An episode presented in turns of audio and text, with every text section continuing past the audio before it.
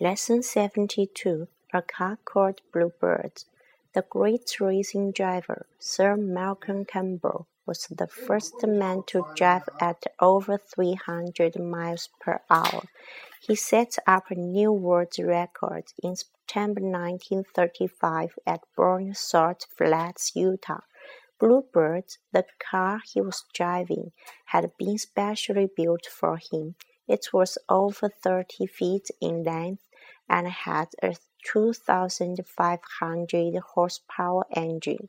Although Campbell reached a speed of over 304 miles per hour, he had great difficulty in controlling the car because a tire burst during the first run. After his attempt, Campbell was disappointed to learn that his average speed had been 299 miles per hour.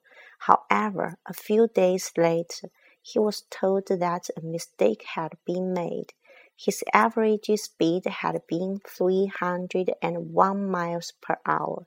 Since that time, Racing drivers have reached speeds over 600 miles an hour, following in his father's footsteps.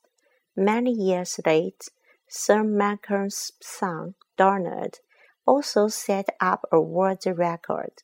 Like his father, he was driving a car called Bluebird.